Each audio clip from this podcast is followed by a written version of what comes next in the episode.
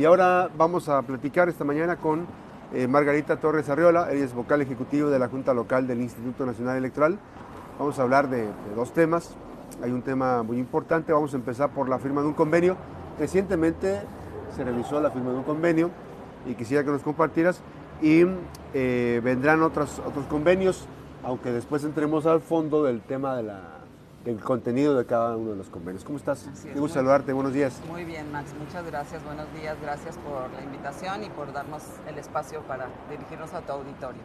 Gracias. Eh, ¿En qué consisten los convenios que, estu- que, que firmaste, que asignaste?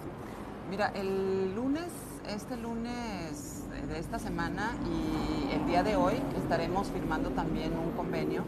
eh, con el, el primero de ellos, el que fue el lunes, fue con el Instituto Colimense de las Mujeres y el día de hoy también estaremos firmando con eh, una asociación muy importante de la entidad que se llama Acción Afirmativa. Eh, estos dos convenios, bueno, parten y son en el marco de las actividades preparatorias del proceso electoral que está por iniciar a partir de septiembre de este año, pero también como parte de los programas y proyectos del INE. Esto deriva incluso de una meta colectiva que tenemos. Como tú sabes, nosotros trabajamos con base en planes, programas y, y metas eh, individuales, colectivas, etcétera. Entonces, esto es, digamos, una, mm, una actividad que se está llevando a cabo un poco también para sentar las bases y empezar a difundir previo al proceso electoral todas las actividades que, que se relacionan con la igualdad sustantiva entre mujeres y hombres, eh, la paridad, el principio de paridad que como tú sabes a partir de la reforma de 2020, de abril del 2020, pues se dotó al Instituto Nacional Electoral de nuevas atribuciones, de nuevas obligaciones. No solamente se habla ya de la paridad, eh, igualdad, exactamente el mismo número de cargos entre hombres y mujeres, cargos de elección popular, sino que eh, a la par que, que- hemos ido, digamos, viviendo esta paridad sustantiva, ha ocurrido un fenómeno muy desagradable que tiene que ver pues también con esta cultura heteropatriarcal, con una cultura, a medida que las mujeres vamos incursionando más en los temas públicos, eh, participando mucho más en política, por ejemplo, pues se da el fenómeno de la violencia política contra las mujeres por razón de género.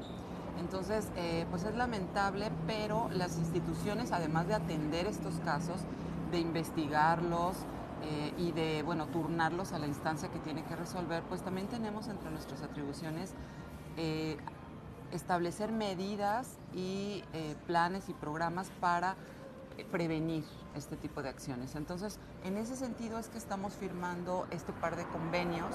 Primero, como te decía, con el Instituto Colimense de las Mujeres, que fue el pasado lunes, y el día de hoy con Acción Afirmativa, y tienen por propósito pues sentar las bases de coordinación para que eh, compartamos información en materia de igualdad y en materia sobre todo del ejercicio de los derechos humanos de las mujeres en el ámbito público, en el ámbito político.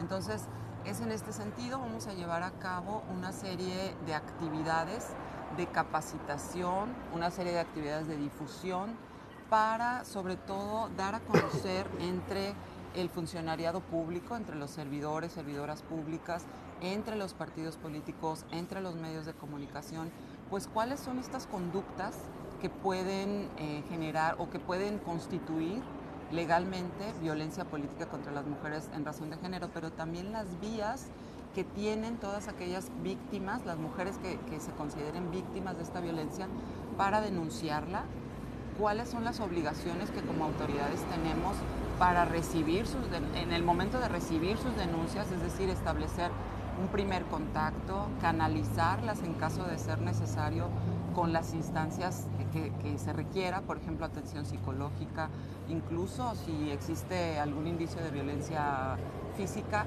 eh, atención médica. Entonces, bueno, pues como tú sabes, en la construcción de esta difusión de cultura cívica que tiene también que ver con este tema, pues el INE no puede hacerlo todo el trabajo solo, ¿no? Necesitamos alianzas. Y es en este sentido que nos estamos apoyando en organizaciones de la sociedad civil, pero también en el Instituto Colimense de las Mujeres, precisamente para eh, lograr una mayor difusión de todo este tema. de la paridad, de la igualdad, de los derechos humanos de las mujeres y de los casos y de, los supuestos de violencia política. El, abordaje que hay eh, muchas de las veces eh, implica la intervención, lo que les decías, ¿no? O sea, la acción integral, pero a veces este, vemos que hay partes vulnerables que son complicadas, que no, no competen, digamos, a ustedes directamente con el tema de las redes sociales. O sea, el, Internet, que hay campañas este, que eh, se comparten, ¿no?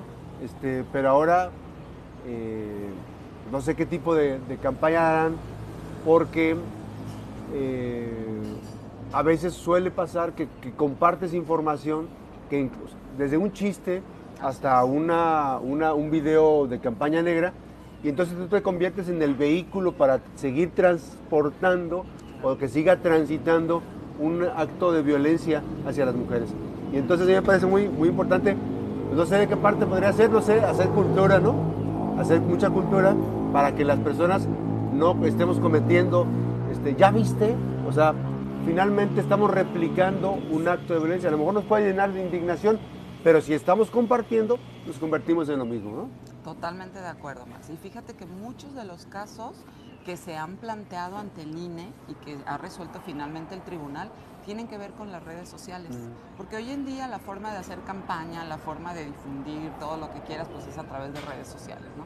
Entonces hay muchos casos en los que se han compartido memes que pudieran parecer inocentes, inofensivos, que pudieran parecer una broma, un chiste, pero desgraciadamente en muchas ocasiones se utilizan estereotipos hacia la mujer que la denigran, se utilizan imágenes que hacen alusión, por ejemplo, a su cuerpo, y que eso, si estás hablando del tema de una persona que está inmiscuida en la política, de una mujer que es política, una mujer que es candidata, precandidata, o una mujer que ya ejerce su cargo eh, como servidora pública, pues ahí ya tenemos a lo mejor, digo, eh, con sus... Eh, con la valoración que en su momento se pueda dar de las pruebas y demás, pero se puede constituir un caso de violencia política contra las mujeres en razón de género. No, no se habla o, no se pretende que no se hagan críticas contra las y los servidores públicos en general. Las mujeres que incursionan en política, por supuesto, que están sujetas también a la crítica social, a la crítica periodística, natural como se puede hacer en contra de, cualquier varón también. Sin embargo, cuando eh, algún medio de comunicación o, alguien en redes sociales empieza a difundir temas que son estereotipos, es decir, que se dirigen hacia la mujer por el hecho de ser mujer, que menoscaban su dignidad, ¿no? Entonces es cuando estamos hablando de violencia política contra las mujeres en razón de género. Es decir, estamos como servidoras y servidores públicos sujetos a la crítica dura, ¿no? que es un término que ha acuñado también el Tribunal Electoral. Nos pueden criticar, pero por nuestro trabajo, por nuestras acciones, no por cuestiones personales, no por cuestiones privadas de nuestra vida sexual, por ejemplo, eh, no por eh, la apariencia que tenemos, que luego eso es mucho eh, donde se da la violencia. ¿Por qué criticas a una mujer por su apariencia, pero a un político le permites todo? ¿no? Entonces es ahí donde esa distinción genera eh, la violencia política por razón de género. Se, pasa la, se, sobrepasa la frontera, el límite de, lo que podría ser una crítica, y se convierte en una descalificación, en violencia.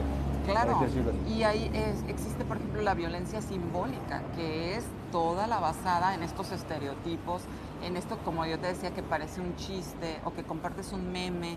Por ejemplo, yo recuerdo un caso muy sonado eh, en, otra entidad, en donde se decía, miren los cambios que hubo, los únicos cambios que hubo en el municipio son estos. Y te pasaban una foto de la presidenta municipal cuando ingresa a su cargo y luego cuando ella sale del cargo, que obviamente su apariencia es distinta, ¿no?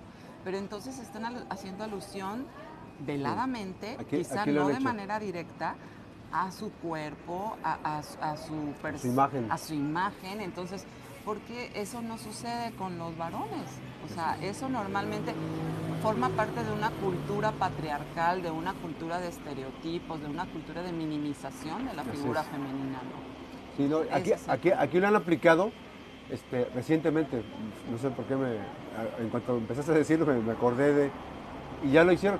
La cuestión es eh, volver a insistir sobre la cultura porque estamos siendo nosotros replicando la violencia de, eh, hacia las mujeres y obviamente que también, pues, este, uno en las pláticas, pues, si a mí me llegó tal cosa, pero yo no la compartí porque finalmente empiezas a pensar que estás convirtiéndote en un vehículo para seguir este, eh, violentando a, a, personas, o sea, hombres y mujeres, y finalmente descalificando.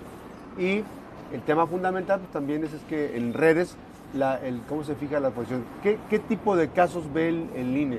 Por ejemplo, ¿cuándo sí es competencia del INE y cuándo no es competencia del INE? Bueno, mira, la violencia política se puede dar contra las mujeres en razón de género, eh, tanto en un proceso electoral como en un periodo que no sea de proceso electoral. No interproceso. Así es porque eh, no es únicamente contra candidatas eh, que tiene que ver con, con, la, con una campaña, digamos, sino también cuando una mujer ya está ejerciendo su cargo, se pueden dar acciones que pretendan menoscabar el ejercicio de sus derechos político-electorales.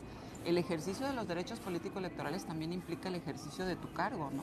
Entonces, eh, si por alguna razón hay una serie de conductas que están tipificadas en, incluso en tres diversos ordenamientos normativos, son aproximadamente 22, que no es una lista eh, limitativa, sino únicamente enunciativa, pero puede haber otros tipo, otro tipo de, conductas que también configuren violencia.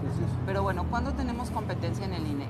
Normalmente este tema lo ha resuelto el Tribunal Electoral y nos ha dicho que la competencia generalmente del INE es cuando estamos hablando de una servidora o una candidata, por ejemplo, en el ámbito federal, eh, o eh, estamos hablando de un impacto en un proceso electoral federal. Es decir, hacia donde vaya el impacto de la conducta es hacia donde eh, se va también la competencia. Y se puede configurar, digamos, en el caso específico, es decir, es una mujer que aun cuando no inicie el proceso electoral, por el solo hecho de ser mujer, pudiera estar participando tanto en elección federal como local. Sí, también podría ser. Entonces ahí se definiría la competencia. O también el tipo de cargo que está ejerciendo la servidora pública. Porque como te decía, puede ser incluso que le, que le impidan, que um, no sé, hay casos de, muchos casos de regidoras que les han impedido participar en las, en las sesiones o que les han ocultado información, todo ese tipo de conductas configuran violencia política contra las mujeres en razón de género y pues es ya cuando alguien está ejerciendo su cargo. En esos casos, por ejemplo, si hablamos de regidoras, del ámbito local, pues hay, dependiendo de la entidad, pero por ejemplo en el estado de Colima, sí tenemos eh, establecido en la ley la competencia del Instituto Electoral del Estado y del Tribunal Electoral del Estado. Entonces, eso sería de competencia local, digamos. Ahora eh, vamos a ir a una pausa. Estamos platicando con Margarita Torres Arriola. Ella es vocal ejecutiva del Instituto Nacional Electoral. Justo, justo me hiciste que me acordara de una eh, mujer que ayer me la topé en Twitter, eh, Alondra Santiago, que su cuenta es arroba Cuba Alondra que hace, que desmonta a un tipo que está criticando a un aspirante eh, a la presidencia de la República del Ecuador. Súper interesante porque empieza a desmontar todo todos los insultos que, le prefiere un, periodista a una aspirante, una mujer. O sea que no es, el, no es el caso exclusivo en México, en todas partes está presentando la violencia, por eso hago este, esta anotación. Vamos a ir a una pausa, las 8.22, regresamos después de la pausa, nos quedamos aquí en redes, estamos en eh, YouTube, en eh, Max Cortés Press, eh, a través de YouTube, de Facebook Live, a través de la 92.5 Noticias, 96.1 Noticias, de la página de la mejor, para que le dé clic en me gusta y estamos de regreso en un momento más. Ahora, esta parte del, Hay miedo, hay temor a ser expuesta aún más, o sea, pasar por otro proceso. Victimización, así es a las mujeres les da miedo. Este, por eso no prefieren. Y porque a veces, la verdad, a veces están muy ocupadas. Mm. Porque cuando una mujer, este, bueno, en mi experiencia, cuando una mujer ingresa a un cargo de elección popular, pues es un poco más difícil la curva de aprendizaje, ¿no? Eh, ¿Por qué? Porque no, no se tiene en todos los casos la misma experiencia que los varones. Digo, se trae una, em, una cultura y una tradición de muchísimos años atrás de, que eh, la política era un mundo de hombres. Entonces, estás tan ocupada y quieres hacer las cosas tan bien que dices, no me voy a meter en una denuncia, ¿no? ¿Para qué? Porque además también no se difunde y no estás muy segura de, de verdad, ¿eh? Nos pasa, y a mí me ha pasado en lo personal, a veces eh, no sabes si sí es un caso de violencia o si tú lo estás malinterpretando o te lo estás tomando a mal. Entonces, es muy interesante porque en este curso que vamos a tener... ¿Cuándo es? Es el 26, la siguiente semana, el miércoles. Se van a ver casos particulares. ¿Quiénes, ¿quiénes pueden participar, eh, Margarita? Mira, estamos invitando a partidos políticos, que ah, ahí este, estoy yo incluso tratando de que vayan todas las mujeres que tengan un cargo dentro de los partidos políticos. Hay que empoderarlas. Exacto. Este, que ellas ya se están empoderando por muchas vías, ¿eh? pero en el tema de violencia política está muy que interesante. No normalicen la violencia. Exacto. Entonces viene una, una mm, persona de la Ciudad de México, del INE, es la maestra, la maestra Esmeralda Estrada. Ella es coordinadora de proyectos académicos de la DCIEC y viene a impartir esta conferencia o curso. Es el próximo 26. Y está bien, Sí, no, iba a decir, no, estaba diciendo, ya se nos está ocurriendo este, invitarla. Ajá. Si hay posibilidad de platicar con ella, pues. Ojalá, este, ojalá que si nada más que llega a las 11 ah, y, y, va, al curso. va al curso, pero a lo mejor a la mañana siguiente, antes de ah. irse al aeropuerto. Va a ser interesante, o por teléfono, pero va a ser interesante porque yo estoy hasta buscando que venga la secretaria ejecutiva. No, no, no creo que, que lo logre, porque ya me dijo que su agenda está muy apretada, pero si viniera, igual y vemos la posibilidad de que la pueda entrevistar. Y este, y este curso va a ser interesante porque van a empoderar a las mujeres. Sí, servidoras públicas. Este, estamos tratando de invitar, ya ves que el Instituto Colimense de las Mujeres tiene como un consejo directivo, que son este, pues, los titulares de las dependencias de gobierno de gobierno estatal y también estamos invitando a la administración pública federal, queremos invitar al Poder Judicial, entonces diputados. ¿En, qué parte va a ser? Regresamos, estamos ya a punto de regresar, estamos ya regresando a la entrevista aquí desde la finca del barrio. Platicamos con la vocal ejecutiva del Instituto Nacional Electoral, la licenciada Margarita Torres Arreola. Eh, ella eh, es vocal ejecutiva de la Junta Local del INE y estamos platicando sobre este, esta actividad.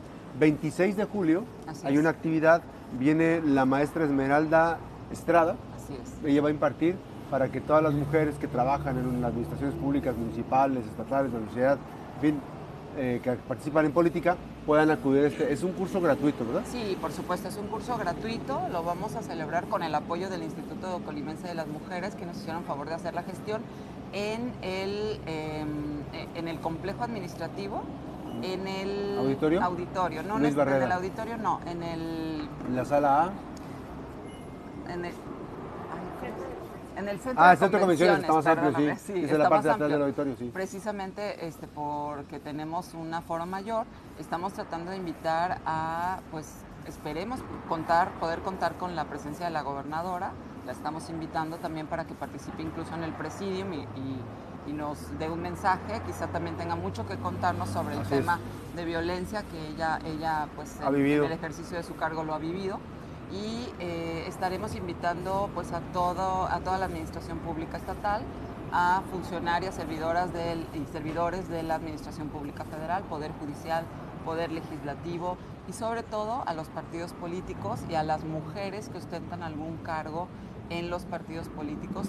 Pues la idea es que se conozca cuáles son las conductas que configuran violencia política contra las mujeres en razón de género, cómo pueden denunciarla, en qué casos la autoridad tiene que dictar medidas de protección, elaborar algún plan de seguridad, porque bueno, casos hay este, muy diversos.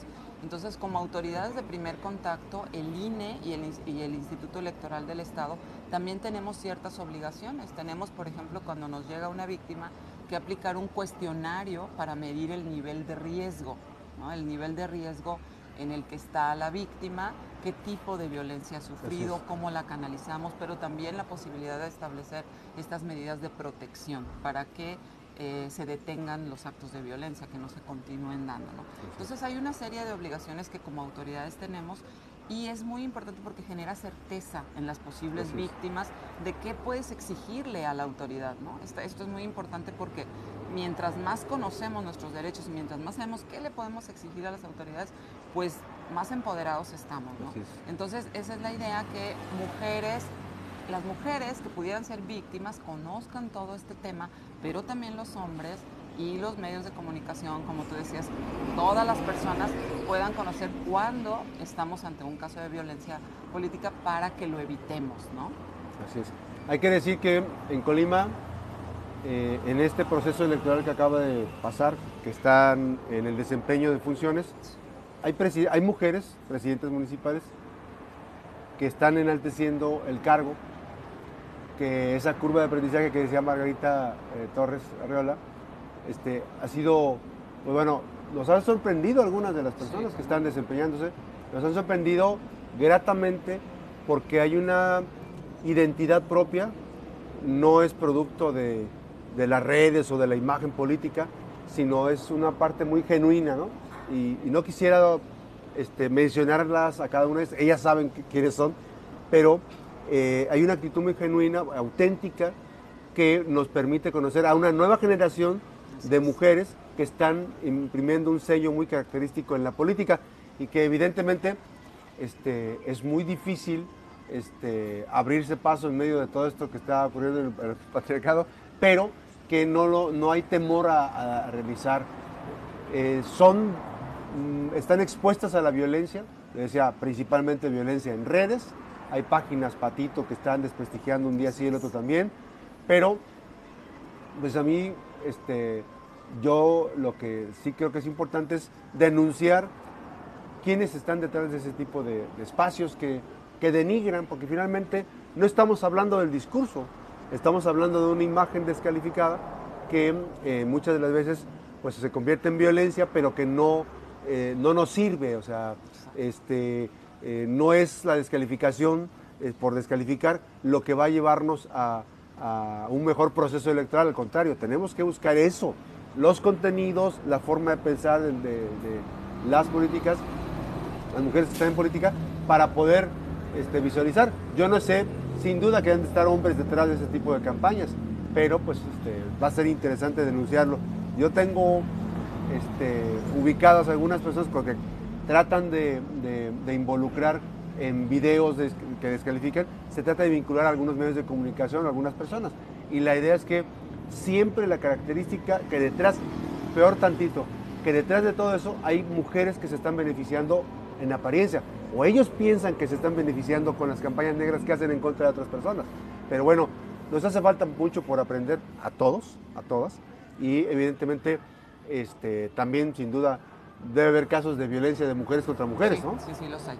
Sí, claro, hay un registro nacional de personas violentadoras y tú te das cuenta ahí de que hay mujeres violentadoras. Hay aproximadamente un 15 o 20% quizá de, todo, de todas las personas que han violentado y que son casos resueltos ya que donde, donde la responsable es una mujer también. Y tú decías algo muy importante, Max, no construye. Es decir, ¿qué hay que preguntarnos qué tipo de democracia queremos, porque el avance de la democracia también depende mucho de esta, esta participación de las mujeres sin esas barreras y sin el odio hacia, hacia los contendientes, hacia quienes participan. Es decir, hay que construir, creo yo, una democracia donde se permita una participación igualitaria, pero sobre todo una participación libre de violencia, en igualdad de condiciones entre hombres y mujeres. Así es. Esto no se trata de una pugna, se, se, trata de complementar los contenidos de las aportaciones que tenga un hombre, que tenga una mujer. Y me parece que también, hasta en lo básico, ¿no? Este, a fulanita la maneja perenganito. Y eso es hasta un insulto, porque finalmente no lleva a nada. Detrás de todo, es violencia, violencia pura, ¿eh? Y básica, pero pura y, y, hace igual de claro. capacidad de decisión. Así es. Y además hay que verlo, o sea, hay que ver a la autoridad ver el desempeño que tienen y ver lo que, las características. Finalmente esa parte nos ayuda a entender un poquito más las cosas. Evidentemente que ahora es muy raro ver a un hombre eh, detrás del trabajo o subordinado a las mujeres. Luego entonces hay unos machistas que dicen, ah, no, lo que pasa es que el que lleva el, bastón del mando es fulano. No, no, no, a ver, hay que construir esa parte y hay que saber profundizar sobre el manejo. Y también hay un dato muy interesante que esta charla va a ser fundamental este, la próxima semana, de en Colima, si, si, si hay casos ya registrados de violencia política de género en el INE. Pues mira, en el INE como tal a nivel federal no tenemos, hemos, hemos recibido algunas denuncias que tienen que ver o que son competencia del instituto local, se han, digamos... Eh, ¿Se canalizan? Se han canalizado al instituto local y creo que hasta el momento yo sé de dos, de dos resoluciones que se han emitido nada más en los últimos años, bueno, a partir de la reforma en, en el ámbito local, sin embargo en el ámbito federal no hemos tenido, pero yo les decía a algunos medios de comunicación que no es porque no haya casos de violencia, lo que pasa es que muchas veces no se denuncian también por desconocimiento, falta de cultura, ¿no? Entonces, esa es la importancia y es lo que nosotros eh, queremos hacer antes de que inicie el proceso electoral y una vez iniciado continuar con estas acciones de difusión, que la gente, que todas las personas que puedan participar en política o que estén interesadas en participar conozcan cuáles son estas conductas y cómo pueden denunciarlas y qué esperar de las autoridades. Oye, Margarita, finalmente, yo sé que estamos hablando de violencia política hacia las mujeres. Eh, ¿También está contemplado dentro de este tema eh, al revés, a la inversa, la, violencia hacia los, hacia los hombres? No, bueno, aquí no, no, porque estamos hablando de la reforma de 2020 que tiene que ver con la, protección hacia las mujeres.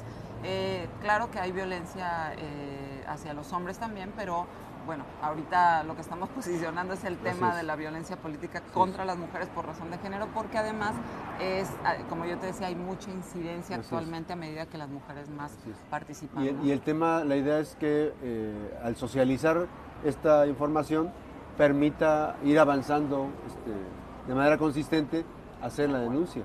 Así es, exactamente, es lo que pretendemos. No normalizar estas conductas, identificarlas sobre todo, porque muchas veces no identificamos qué sí es violencia y qué no lo es, ¿no? Entonces, este, es, va a estar muy interesante el curso, esperamos que todas las personas vayan, la entrada es libre, aunque estamos invitando de manera particular a algunas servidoras públicas, servidores públicos, pero eh, puede ir cualquier persona a, este curso taller. ¿Va a ser ¿Y de cuánto tiempo va a ser más o menos? Eh, mira, inicia a las doce y media, aproximadamente yo creo que vamos a durar como dos horas y es el 26 de julio en el complejo administrativo, eh, dijimos en el centro de convenciones, ¿verdad? Centro de convenciones del complejo administrativo 1230, 26 de julio. Margarita Torres Arriola, vocal ejecutiva de la Junta Local del Instituto Nacional Electoral. Este, para decir, ya estamos próximos a, ¿qué es en octubre empieza el proceso? En septiembre. Septiembre empieza en septiembre empieza a nivel federal. Nosotros yo creo que nos estaremos instalando como consejo local en noviembre y quizá los consejos distritales en diciembre de este año. Hay un, perdón la, ya la parte final para, porque ya estamos frente al corte, sí. pero ¿hay algún conteo de espectaculares que, que estén de la difusión? Este, hay muchos de, de revistas, de medios de comunicación que están... Sí. Bueno, eh, no, ahorita lo que sí tenemos iniciado son procedimientos, algunas denuncias y estamos en la etapa de investigación. Nos han instruido para que a través de la oficialía electoral, mediante una agenda que nos envía Morena en, alguno, en uno de los, de los casos, de los expedientes, eh, acudamos eh, con esa función de oficialidad electoral que tenemos a verificar y constatar qué es lo que se dice, ¿no? Como eh, si hay llamado al voto, si hay invitación o posicionamiento de alguna candidatura. Es lo que estamos haciendo y bueno, nos basamos obviamente en la agenda que nos, que nos envían, ¿no? Que, Morena... ¿Ya les tocó? ¿Ninguno de ellos ha violentado la, el proceso? Pues eso no lo podríamos decir porque, digamos, estamos en la etapa de se investigación. Está, se está haciendo el reporte. Así es. nosotros ya tenemos aproximadamente, pues a, lo largo de todo el país, casi 200 actas circunstanciadas que se han levantado de estos de estas actividades. ¿Y eso, y eso lo hace el Consejo General? Así es, el Consejo General, eh, aquí en este, este, caso es la Unidad Técnica de lo Contencioso todavía está, y lo verá la Comisión de Quejas y Denuncias en su oportunidad, y luego turnarlo al tribunal, pero sí se está, este, digamos, haciendo esta etapa de investigación y estamos eh, desplegados, digamos, en todo el país verificando las actividades. Sí, la, frontera es muy, pero muy delgadita entre llamar al voto y no llamar al voto y hacer, hacer propuestas de campaña y no hacer propuestas, pero bueno, lo interesante es que la oficialidad de... oficialía electoral. Es, la que está llevando. Sin emitir juicio alguno, únicamente vamos y lo que tus sentidos eh, te permiten constatar es lo que asientas en el acta y lo enviamos a la unidad técnica de lo contencioso. Margarita, siempre es un gusto recibirte por aquí en la Mejor FM Noticias. Gracias. Al contrario, Max, muchísimas gracias por recibirnos. Vamos a hacer una pausa, regresamos a la finca del barrio. Ya llegó el panecito riquísimo, riquísimo para la dieta. Regresamos después de la pausa.